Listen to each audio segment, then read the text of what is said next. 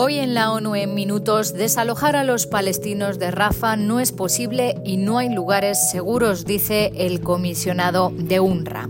La Misión Internacional Independiente de Determinación de Hechos sobre Venezuela pide al gobierno poner fin a la ola de represión contra los opositores que se está intensificando en todo el país. Colombia y España organizan un foro para acabar con el cáncer de cuello de útero y hoy es el Día Mundial de la Radio y el cumpleaños de esta que escuchan, la Radio de las Naciones Unidas. Un saludo de Beatriz Barral.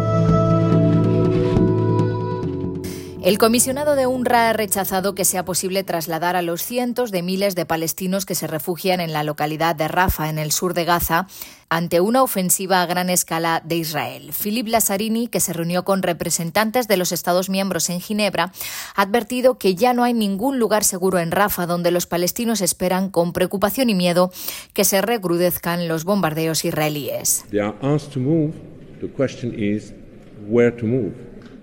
Les han pedido que se vayan, pero la pregunta es ¿dónde? Si estás en Rafa, verás que de la frontera a Betlaya, que son 20 kilómetros, solo hay tiendas de plástico donde ya hay cientos de miles de personas viviendo. Lazzarini también explicó que acabar con UNRWA debilitaría la capacidad para responder a la crisis humanitaria en un momento en el que la Corte Internacional de Justicia ha pedido que aumente la ayuda.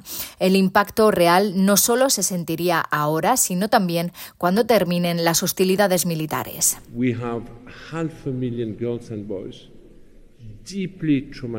Tenemos medio millón de niñas y niños profundamente traumatizados a los que necesitamos reintegrar urgentemente en un sistema educativo. Esto no lo podría proporcionar una administración local emergente. No hay absolutamente ninguna otra agencia de la ONU u otras ONGs que hayan sido encargadas en las últimas décadas de proporcionar servicios similares a los gubernamentales, incluida la educación para cientos de miles de niños. Si queremos dar una oportunidad a cualquier futura transición, para tener éxito, debemos asegurarnos de que la comunidad internacional tenga las herramientas y una de estas herramientas es UNRWA. La Misión Internacional Independiente de Determinación de Hechos sobre Venezuela expresó su profunda preocupación por la situación de una defensora de derechos humanos detenida e instó al Gobierno a poner fin a la ola de represión contra los opositores que se está intensificando en todo el país. Las fuerzas de seguridad venezolanas detuvieron el pasado viernes a Rocío San Miguel, presidenta de la organización Control Ciudadano, cuando intentaba embarcar junto a su hija en un vuelo en el Aeropuerto Internacional Simón Bolívar. El fiscal general acusó a San Miguel de participar en un intento de conspiración contra el presidente Nicolás Maduro y otros altos cargos, así como de estar implicada en ataques contra unidades militares y otras instituciones en todo el país. Tanto San Miguel como su hija y otras cuatro personas se encuentran en paradero desconocido.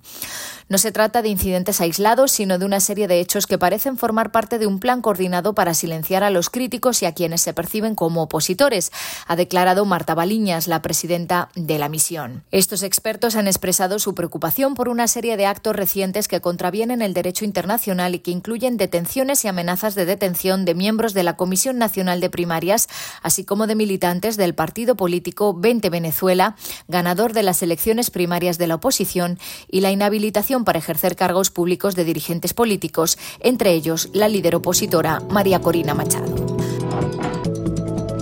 Cada dos minutos una mujer muere a causa del cáncer de cuello uterino. Para priorizar la lucha contra esta enfermedad, los gobiernos de Colombia y España se han unido a una coalición de agencias de la ONU y grupos de la sociedad civil para copatrocinar el primer Foro Mundial de Eliminación del Cáncer de Cuello Uterino del 5 al 7 de marzo en Cartagena de Indias, en Colombia.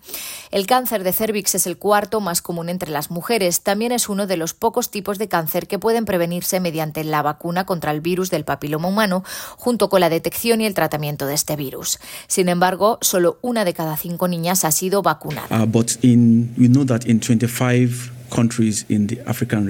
Sabemos que en 25 países de la región africana el cáncer de cuello uterino es el cáncer número uno que afecta a las mujeres, donde es el cáncer más común, demuestra inequidades en el acceso, así como privaciones sociales y económicas, explica el doctor Prevo Barán, especialista de la OMS. Menos del 5% de las mujeres en países de ingresos bajos y medianos se hacen la prueba para detectar el cáncer de cuello uterino. Y de las 348.000 mujeres que murieron de cáncer de cuello uterino en 2020, el 90% eran de países de ingresos bajos y medios. Y hoy es el Día Mundial de la Radio que conmemora el nacimiento en 1946 de esta que escuchan, la Radio de las Naciones Unidas.